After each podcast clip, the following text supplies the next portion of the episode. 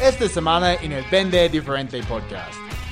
El cuerpo tiene un impacto de un 55% sobre el significado general de la emoción que contagias. La voz tiene un 38 y las palabras un 7. Como cuando tú le preguntas a tu pareja, oye, ¿te pasa algo? Y te dice, No. no, no me pasa nada. Bienvenido al Vende Diferente Podcast. Soy Chris Payne, fundador de másventasb2b.com y estoy aquí para ayudarte a cerrar más ventas y cambiar tu vida. No importa si vendes casas, seguros, productos financieros, consultoría, cualquier cosa que vendes, este podcast va a ayudarte a encontrar más oportunidades, mejorar tu tasa de cierre y vender tu producto con lo que vale en lugar de luchar por precio. Para resumir, Es tiempo para vender. Oye. Bienvenido al episodio número 61 del Vender Diferente Podcast. Soy Chris Payne, experto en ventas B2B. Estoy súper contento, como siempre, que estés aquí conmigo. Si es tu primera vez, no olvides escuchar los otros episodios, pues hay 60. Y si te gusta el contenido, chicos, por favor, puedes dejarme una calificación y comentar en iTunes o YouTube, o puedes hacer clic en el botón de seguir en Spotify. De esta manera, podemos ayudar a las otras personas a encontrar el podcast, aumentar sus ventas y lo más importante, cambiar su vida. Hoy tenemos un invitado muy especial, a un amigo que, que vive en España y es de, verdad de, de, de República Dominicana. Ah, y vamos a hablar de técnicas de comunicación efectiva, vamos a hablar de muchos temas de lenguaje corporal, de cómo utilizar la carisma. Esta persona incluso es un YouTuber en su canal de YouTube, tiene 454 mil subscribers. Eso es impresionante, muchísimo más que, que lo que yo tengo, por ejemplo. y también tiene un nuevo libro, se llama Imparable. Sebastián Lora, bienvenido al Vende Diferente Podcast. ¿Cómo estás? Muy bien, Chris. Gracias por la invitación. Muy contento de estar aquí contigo. No, gracias por aceptar la invitación. Y, y primero que todo, pues felicitaciones uh, por este canal de YouTube tan exitoso. ¿Cuándo comenzaste con el canal? Hay dos maneras de contestar esa pregunta. La primera manera fue cuando comencé de verdad, primer vídeo. La segunda manera fue cuando me lo tomé en serio. Y okay. prefiero hablar mejor de la segunda. Y yo sí. me lo comencé a tomar en serio cuando mi esposa me dijo, tienes que hacer vídeos. En el año 2013 yo comencé a impartir cursos de formación en habilidades de comunicación, pero todavía lo compaginaba con el trabajo en el mundo empresarial. Y al inicio yo estaba obsesionado con crear un producto de calidad y no estaba pensando en ventas, en marketing, en distribución, difusión, ni nada de esto, que evidentemente es importantísimo. Y claro, mi mujer, viéndolo desde fuera y además teniendo visión empresarial, porque tiene un cargo directivo desde hace muchos años, me dijo, Sebastián, tienes que hacer vídeos. A lo que yo pensé dentro de mí, ¿tú qué sabrás? Si el experto aquí soy yo. Por suerte no se lo dije. porque tu, me... tu, tu, mujer es un visionario, ¿no? Totalmente, Sabía, totalmente. sí. No se lo dije esto, evidentemente, porque me habría buscado un problema, pero sí que es cierto que ella es eh, insistente. Y con esa visión, al cabo de un par de meses, viendo que yo no daba el paso, decidió regalarme mi primera sesión de grabación en el estudio de unos amigos en Barcelona, yo vivo en Mallorca.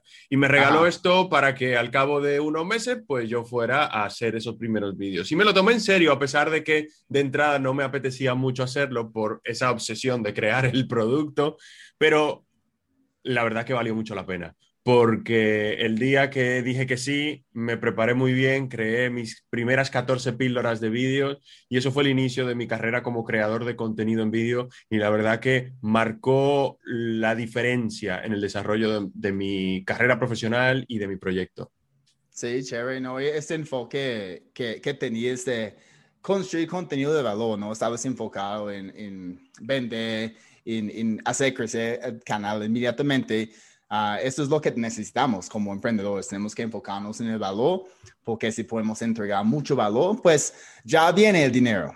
¿ok? Pero el enfoque a principio no está en ganar dinero, hacer, pues cerrar negocios, cerrar negocios, es construir contenido de valor, generar relaciones, luego van, pues vienen los seguidores y esas son personas obviamente que ya estás convirtiendo en clientes. Y chicos, uh, les invito a ver uh, este canal de YouTube de Sebastián, muy bueno. Yo estaba mirando algunos videos anoche. Uh, yo vi un, un video de fue como tres maneras para comenzar una conferencia, algo así. y la segunda manera, estabas contando una historia de algo relacionado con turismo y al fin dijiste que terminaste en el barrio más peligroso de Bogotá. ¿Es, ¿Eso es cierto o solamente estabas como... No, es, es inventado, e, e, es, un ejemplo. He estado en Bogotá y me, pare, me encantó la ciudad, pero no he tenido tiempo de verla en profundidad. Por lo tanto, esto más que una historia real es un ejemplo de cómo podríamos comenzar un discurso. Porque te, te, iba a preguntar, ¿cuál es el barrio más peligroso de Bogotá? no me lo preguntes porque no sabría contestarlo. Y creo que tampoco te lo diría si lo supiera porque no es necesario meterle eh, mierda a la gente. está cambiando todo el tiempo. ¿Verdad? Super. Entonces, pues dentro de tu canal hay, muy buenos tips uh, enfocados en la comunicación. Y y también tienes un nuevo libro que habla de esto en este episodio. Pues específicamente yo vi dos temas importantes. Primero es lenguaje corporal y, segundo es carisma, ¿ok? Ah, y esos son temas que, que, es un reto para muchos vendedores uh, dominar o que saber cómo deben utilizar su lenguaje corporal en un entorno presencial y, y también ahora virtual. Entonces, cuéntenos cuáles son los errores más comunes que los vendedores están cometiendo al momento de tener una reunión presencial o virtual con, con su cuerpo, porque pues sabemos que 55% de nuestra comunicación es, es con nuestro cuerpo y luego es, otros como que 37 es, es, es uh, tono de voz y al fin es 7% es, son las palabras, que es increíble. Entonces, mm. ¿cuáles son los, los errores principales que los vendedores están cometiendo hoy en día? Mira, vamos por parte. Eh, las, esos porcentajes que has dicho son reales, pero no en términos generales de la comunicación, porque de esta manera diríamos que solo un 7% son las palabras y en realidad no es del todo así. Es así desde la eh, perspectiva eh, de, la, de contagiar emociones. Sí, eso es, eso es interesante, porque la primera vez cuando yo escuché esas cifras, yo estaba diciendo, pues eso no tiene sentido. 7% de las palabras, las palabras son importantes. Entonces, ¿cuáles serían los, los cifras para ti? No, las cifras son correctas, pero no desde la perspectiva general del significado de la comunicación, sino más bien desde contagio emocional. Okay. Eh, las emociones, la comunicación emocional, la que contagia a los demás, las emociones que tienes tú, el cuerpo tiene un impacto de un 55% sobre el significado general de la emoción que contagias. La voz tiene un 38% y las palabras un 7%. Como cuando tu pareja te, te, dice o tú le preguntas a tu pareja, oye, ¿te pasa algo? Y te dice, no. no. me pasa nada. Las palabras están diciendo que teoría, teóricamente no. Yo digo, ah, listo, perfecto. Entonces ya voy a salir a tomar cervezas con mis amigos, ¿vale? Ya, pero eso normalmente nos ocurre los primeros dos años de pareja. Luego con el tiempo aprendemos que en realidad nos está queriendo decir algo eh, en el subtext, entre líneas. Y desde la perspectiva emocional sí que es cierto, 55 cuerpo, 38 voz y 7% palabras. Ahora bien, vamos al tema del uso del cuerpo. Eh, y diferenciaremos entre virtual y presencial, porque aquí hay algunos eh, cambios que hay que tener en cuenta en cuanto a visión se refiere y yo diría que independientemente del contexto físico en el cual estés, necesitamos ver el lenguaje no verbal, el lenguaje corporal, desde una perspectiva primero estratégica y luego desde una perspectiva táctica. O dicho de otro modo, desde una perspectiva de la intención y de lo que sientes de verdad, y luego otra perspectiva que es la del gesto específico y su significado. Un error muy habitual en términos general sobre todo en una primera fase, en aprendizaje de habilidades de comunicación, es querer memorizar cuáles son los gestos más adecuados y luego forzarlos. Ok.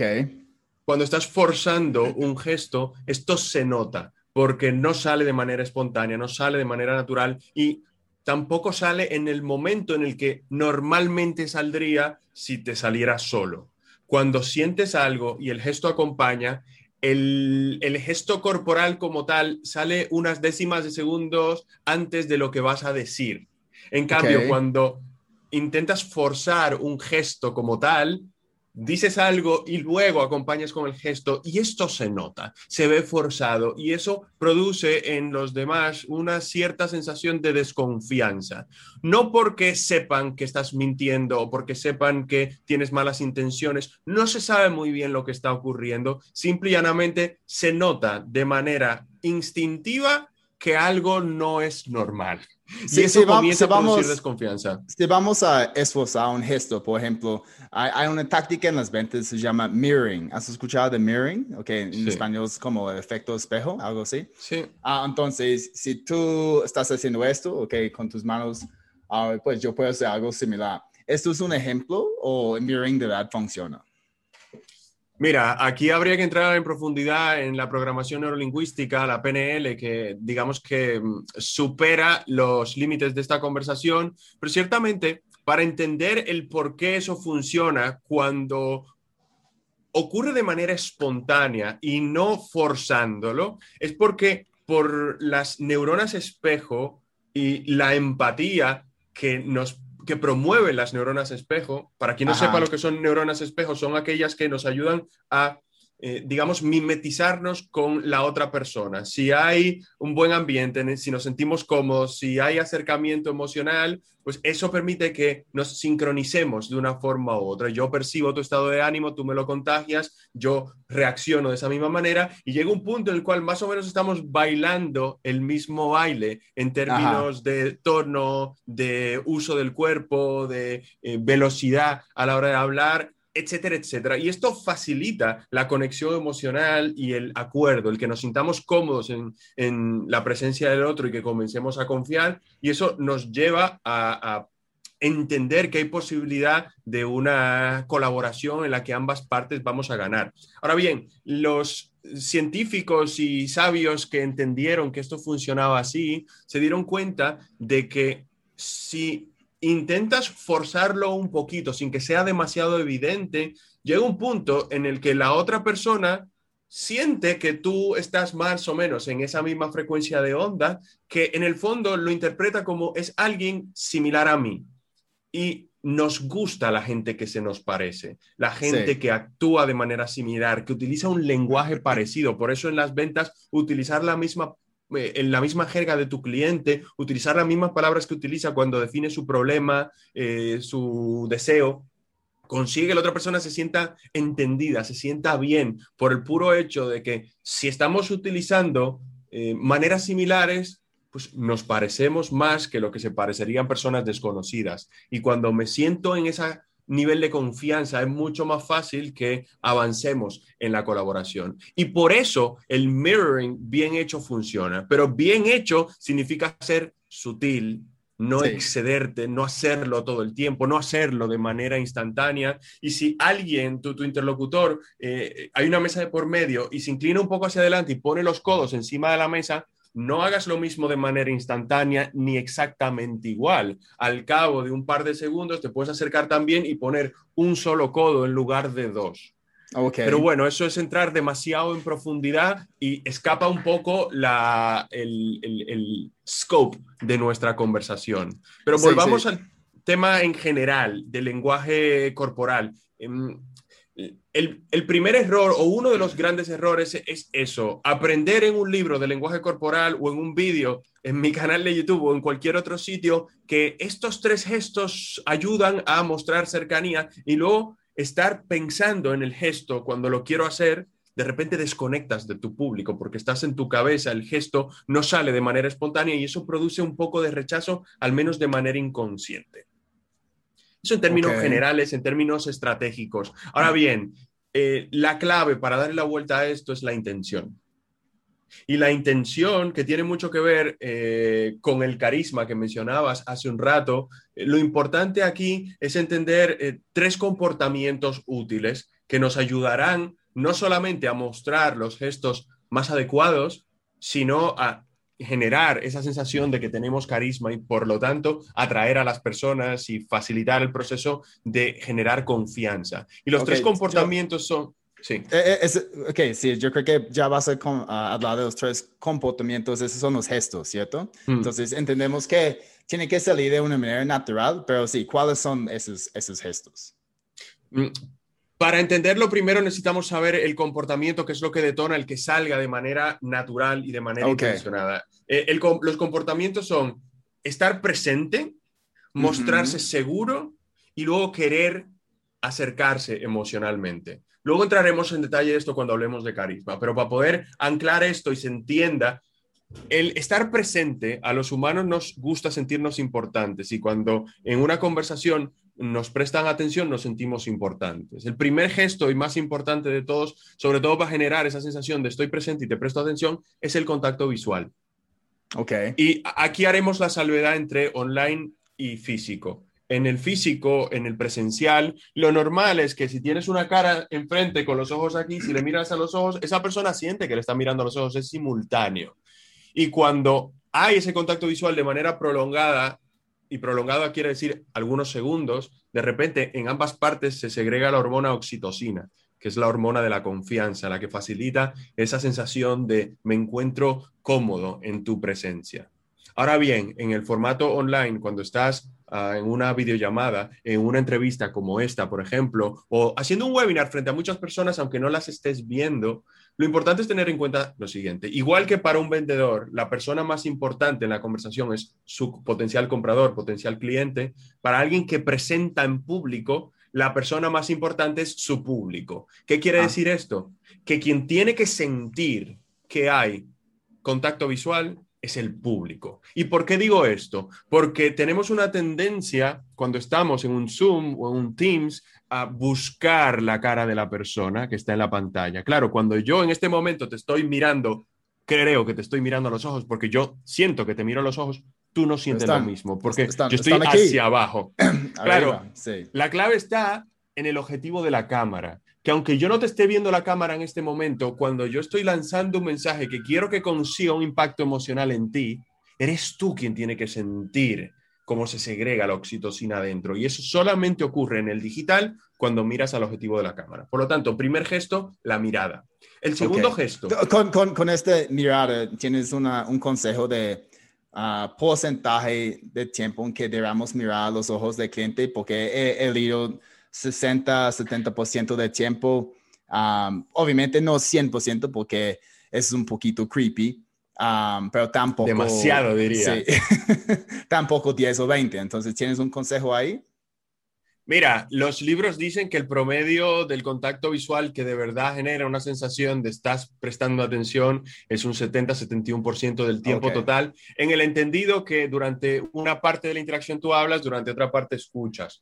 Lo más normal es que cuando escuches mires más a los ojos de la otra persona y cuando hablas, de vez en cuando desvíes la mirada mientras piensas. Sí mientras recuerdas antes de volver a decir lo siguiente. Pero tienes toda la razón, no quieres tener la mirada completamente fija en los ojos de la otra persona porque llega un punto en el cual da la sensación de, uy, eh, no entiendo sus intenciones, pero me da la sensación que me puede atacar. Me, me, me, quiere atacar o está totalmente enamorada. Mm. Sí, pero ojo, que, que ya no es solamente el tiempo, sino también el tipo de mirada y... Aquí la clave está en entender que cuando la mirada es fija y es en formato túnel, con el entrecejo medio tensionado, da la sensación de que vengo a atacar.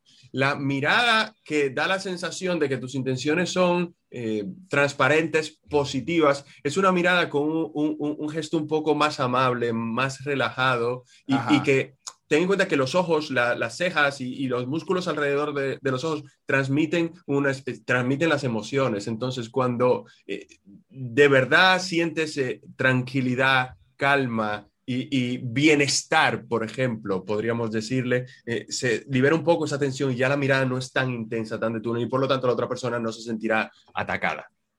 Sí, sí, he visto esto algunas veces con, con algunas mujeres. Sí, es mm. chévere. Sí.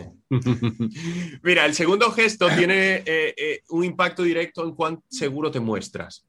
el segundo pilar del carisma, entraremos más en detalle, es eh, la seguridad con la que transmites. Y esto es crucial cuando estás vendiendo, porque tu cliente, para decir que sí a tu propuesta, está asumiendo un riesgo. Un riesgo porque está dando dinero, está dando su tiempo y mm, ante una promesa que todavía no se ha cumplido.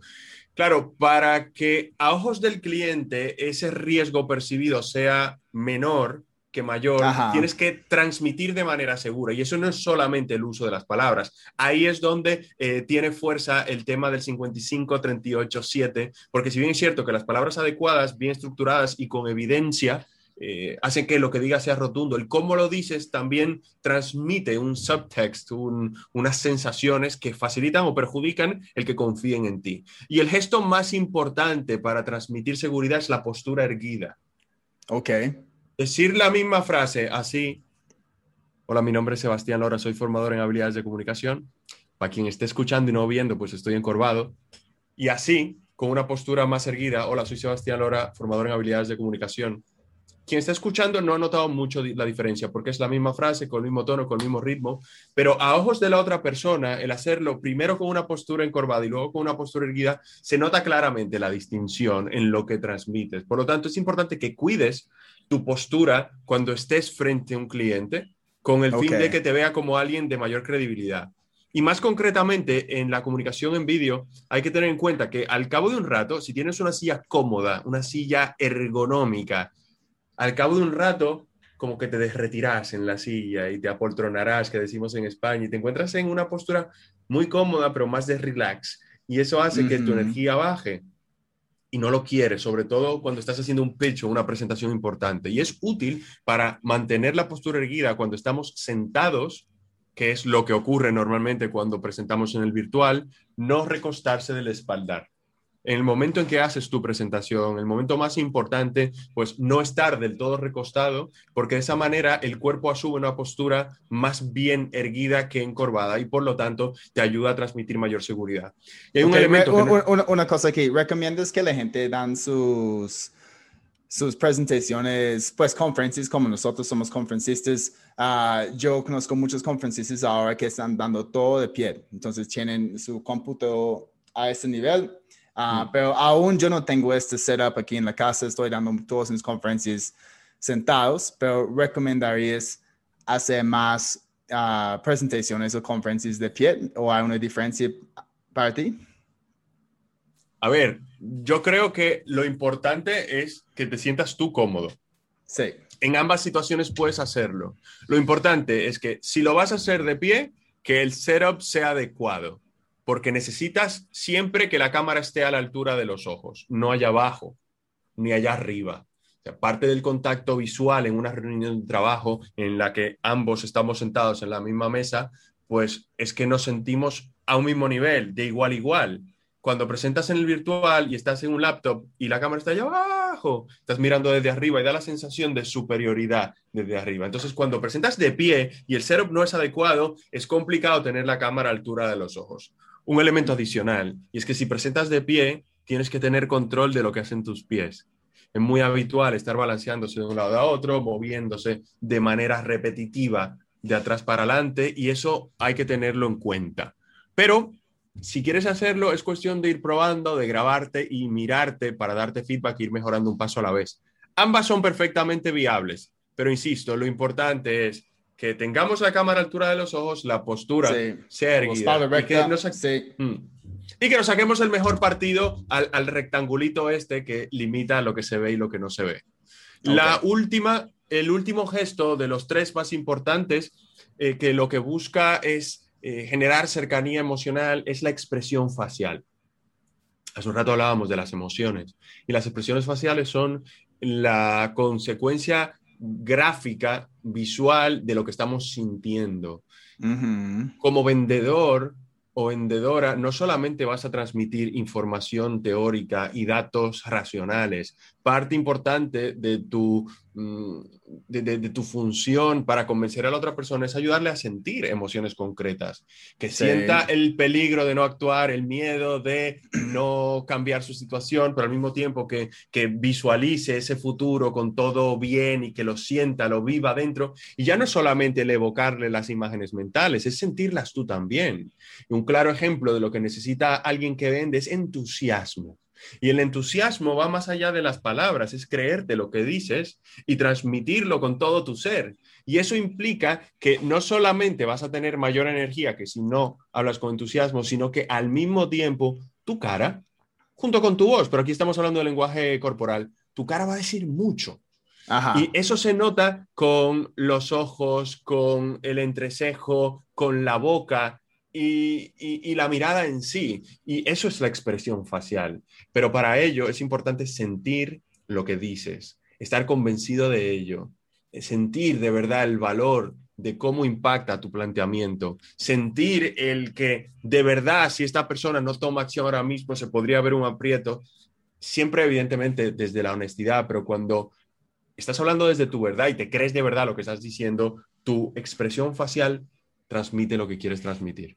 Chévere, chévere. Eso es uh, súper complicado controlar porque son expresiones de nosotros desde el interior que estamos, estamos mostrando al cliente.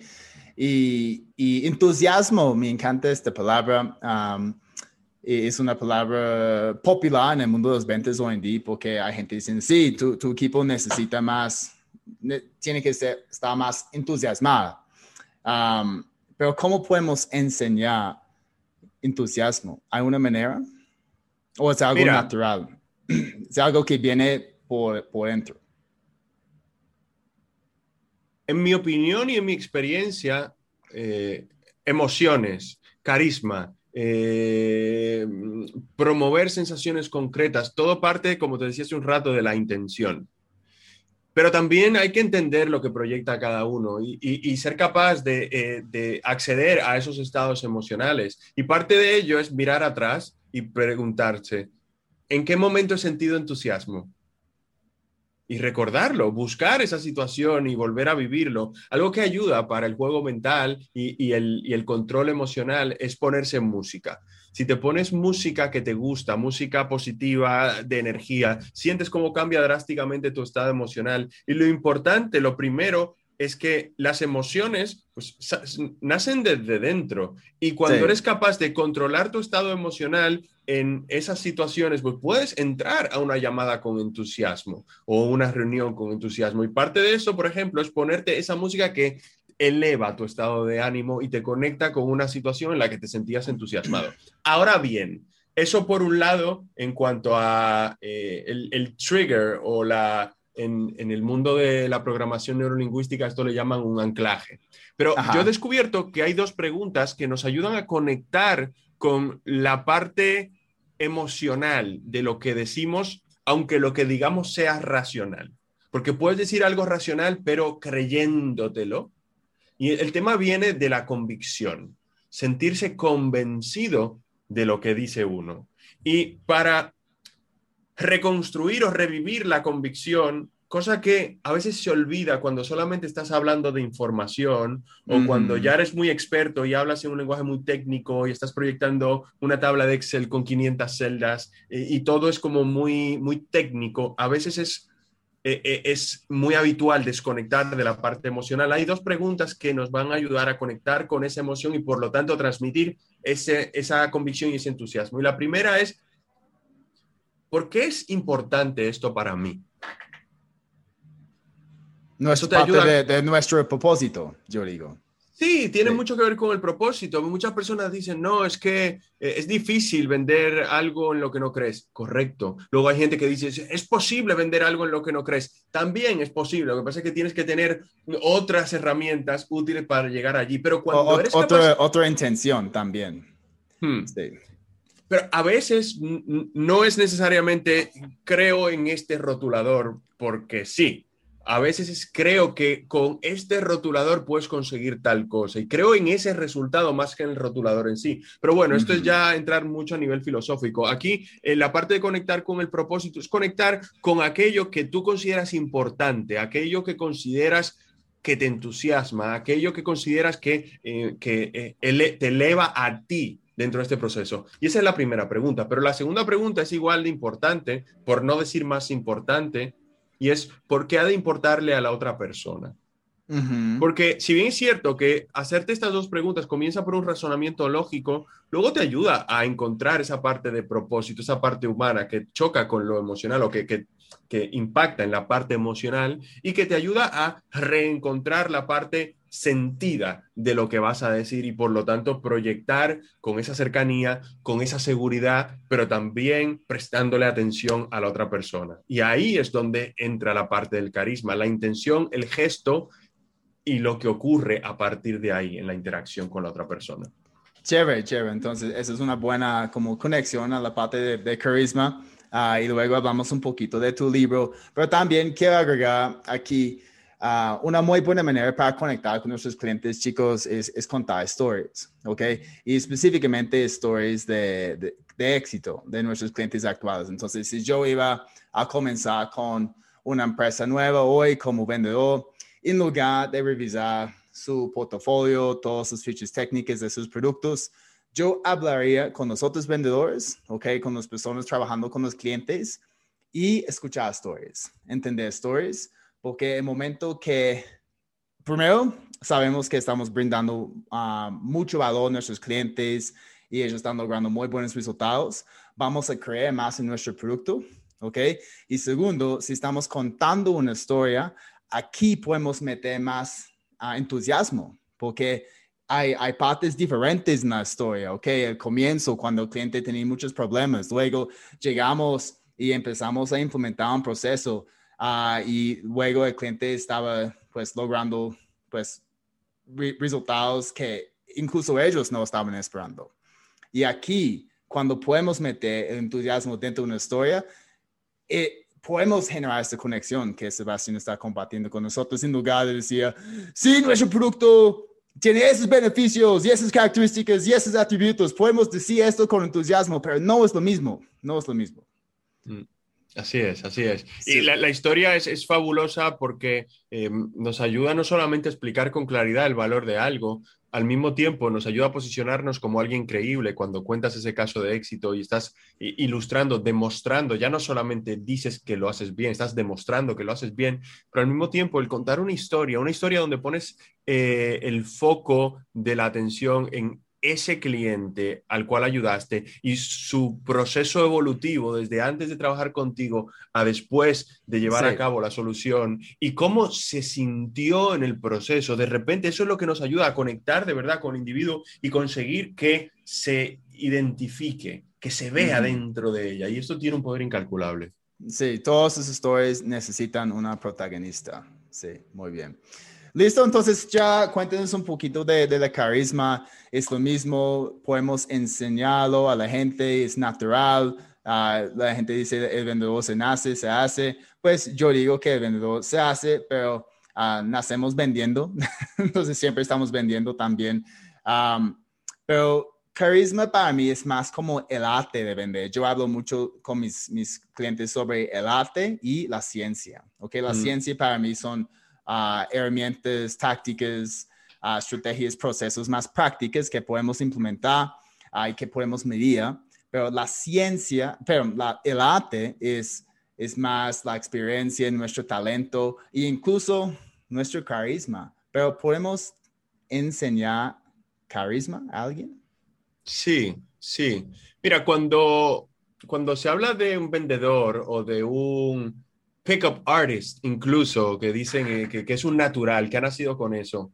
No es cierto que ha nacido con eso. Todos cuando nacemos tenemos lo que hace falta para convertirnos en naturales en cualquier cosa. El asunto es que aquellos que consideramos naturales, de muy niños, se les inculcó alguna habilidad que le ha ayudado a convertirse en gran vendedor, que le ha ayudado a ligar y a seducir con facilidad, que le ha ayudado a ser alguien carismático por pura cuestión de práctica deliberada, pero también que, eh, los medios adecuados, donde por un lado es eh, eh, apoyo, cariño, un ambiente propicio y todo aquello que hace que se nos acumule menos mierda en la cabeza, que es en el fondo lo que nos dificulta a futuro desarrollar determinadas habilidades, al menos soft skills. Es todo lo que se nos ha acumulado como complejos, eh, traumas, es lo que dificulta y nos pone barreras y que hace que a muchas personas le parezca casi imposible. Dicho esto, incluso si te has criado con muchos complejos, que fue mi caso, si has tenido traumas, que ha sido mi caso, si te sentías que no, eh, que no tenías oportunidades, era mi caso también. Todos tenemos la posibilidad de desarrollar habilidades como el carisma si queremos lo importante es querer hacerlo y una vez quieres hacerlo, utilizar un método. Y ciertamente esto es la parte de arte porque tiene mucho que ver con la personalidad, pero sí que hay método para darle la vuelta a esta situación. Y en cierta medida ya lo he tocado. Y es entender que el carisma se desarrolla si llevas a cabo en tus interacciones con los demás tres comportamientos. Presencia, seguridad y cercanía. Es decir, estar realmente presente en la interacción con la otra persona, prestando la atención de verdad y consiguiendo que sienta que nada más importa más que esta interacción. En segundo lugar, que transmita sus ideas desde la seguridad para que te vean como alguien... ¿La seguridad es lo mismo de la confianza? ¿Es lo mismo o hay una diferencia? Bueno, la autoconfianza tiene mucho que ver, pero la autoconfianza diríamos que es algo interior, la seguridad a la hora de transmitir es lo que sale hacia afuera. Entonces, sí, la autoconfianza tiene que ver. Sobre todo tengamos, y abramos un paréntesis, la autoconfianza, igual que el carisma, es algo que no se tiene a todos los niveles, se tiene en determinados contextos y en otros no tanto. Y lo mismo ocurre con el carisma. Habrá situaciones donde podrás transmitir un alto nivel de carisma si entiendes cómo mover estas tres palancas. Habrá situaciones en las que no por pura cuestión de la confianza que te da el conocimiento, la experiencia, el saber sobre algo en concreto, que es crucial para poder hablar con seguridad sobre algo. Y recuerda, son tres patas. La primera, ya le he dicho, el estar presente para que la otra persona se siente importante. Transmitir desde la seguridad para que la otra persona confíe en tu capacidad y te respete. Y el tercero es mostrarte como alguien cercano, accesible, amable para que la otra persona se sienta cómoda.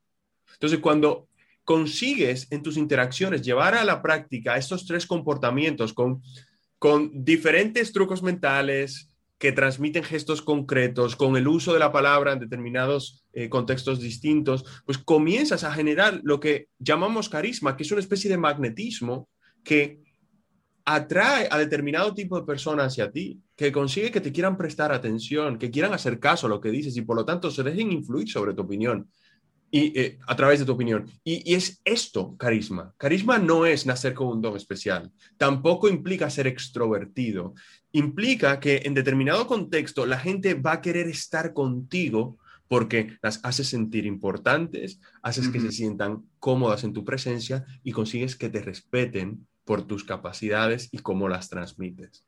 Y eso es todo. Yo, yo, creo que el reto con muchos vendedores es el segundo, es la, la seguridad, ¿ok? Uh, porque están ahí hablando con un cliente y tal vez hay varios tomadores de decisiones, hay personas de muy alto nivel y, y no están, pues no, no tienen su este, autoconfianza y entonces no están transmitiendo este, esta seguridad. ¿Tienes algún, algún truco, alguna, no sé, herramienta práctica que la gente escuchando este podcast puede implementar ya si incluso se sienten que tienen este problema de, de seguridad? El paso de hormiga. Y eso básicamente es un paso a la vez. Los grandes logros se consiguen un pequeño paso a la vez. Y el desarrollo de la autoconfianza, como el desarrollo de competencia, comienza con un poquito, otro poquito, otro poquito. No puedes pretender comenzar tu vida comercial hoy y mañana ir a visitar a un consejero delegado de una empresa. No es posible, salvo que tú hayas venido de un C-level eh, en otra empresa y esa autoconfianza la has ganado porque ya estás acostumbrado a lidiar con ese tipo de personas. Yo doy formación a ese tipo de personas, pero hace tres o cuatro años a mí me daba miedo. ¿Por qué? Porque no estaba acostumbrado. Entonces es cuestión de costumbre. Si vamos a llevarlo a un plano distinto, imagínate que eh, sabes que, tienes que aprender a hablar en público porque esto te va a dar exposición y hará que tu negocio crezca y atraigas más clientes. Si nunca has hablado en público, no puedes pretender la semana que viene hablar frente a 500 personas. Te cagas en los pantalones. Es imposible. A no es imposible, pero es tan intenso el cambio de una situación a otra que te puede suponer un trauma incluso. Entonces, la clave, como con todo en la vida, igual que los niños aprendieron, aprendimos a montar bicicleta con un palo en la bicicleta o con rueditas, pues es lo mismo, es, si quieres hablar frente a 500 personas, comienza haciendo un brindis en la cena de este fin de semana frente a las tres personas con las que vas a cenar. Dos semanas después, eh, haz algo en el departamento de la empresa frente a tus 10 colegas y, y, di algo, aunque sea un chiste, por pura cuestión de ir expandiendo poco a poco tu zona de confort.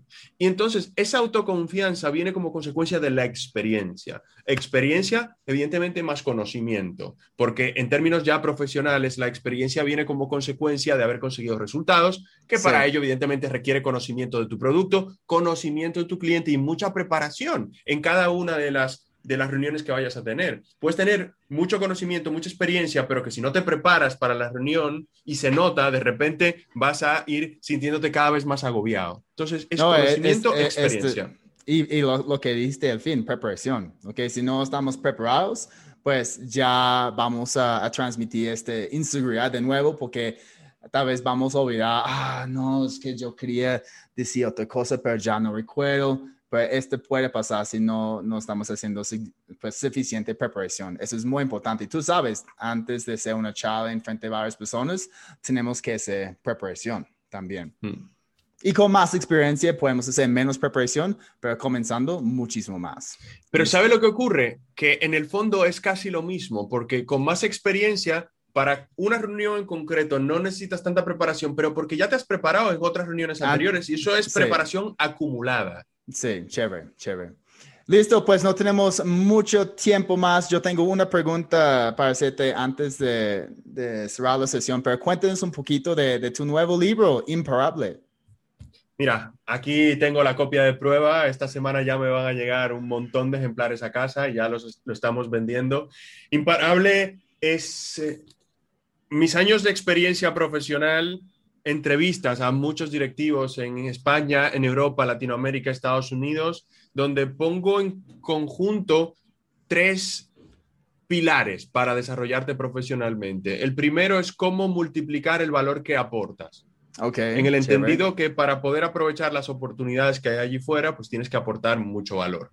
Pero esto no es suficiente necesitas ser capaz de conectar con las personas adecuadas. Aquellos que son dueños de esas oportunidades y podrían dártelas, pues ese segundo pilar es desarrollar las habilidades sociales para conectar con esos individuos y que se comiencen a sentir en confianza contigo.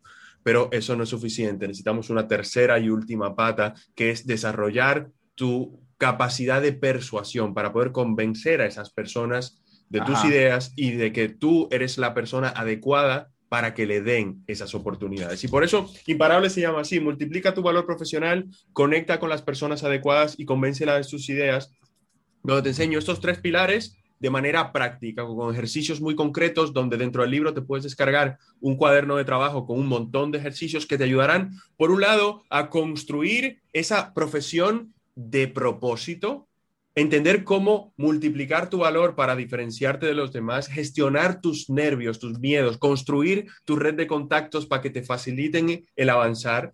En segundo lugar, cómo desarrollar esas habilidades sociales, el carisma, capacidad de conexión con los demás, de tener Ajá. conversaciones significativas. Y por último, cómo hacer planteamientos que la gente quiera escuchar, que despierte y mantengan su atención y que les lleven a decir que sí, desde el storytelling, desde la claridad, desde el ser capaz de manejar muy bien el contexto y todo lo que supone comunicar de manera persuasiva. Genial, genial. Pues parece perfecto para cualquier vendedor, chicos, porque esas son habilidades que tenemos que desarrollar para conectar con nuestros clientes y cerrar más ventas. Listo, Sebastián, pues Uh, Quiero regalar yo... a tu comunidad el primer capítulo. Ah, okay. No sé si tenías pendiente de decirlo, pero yo aprovecho y lo digo. sebastianlora.com barra Chris.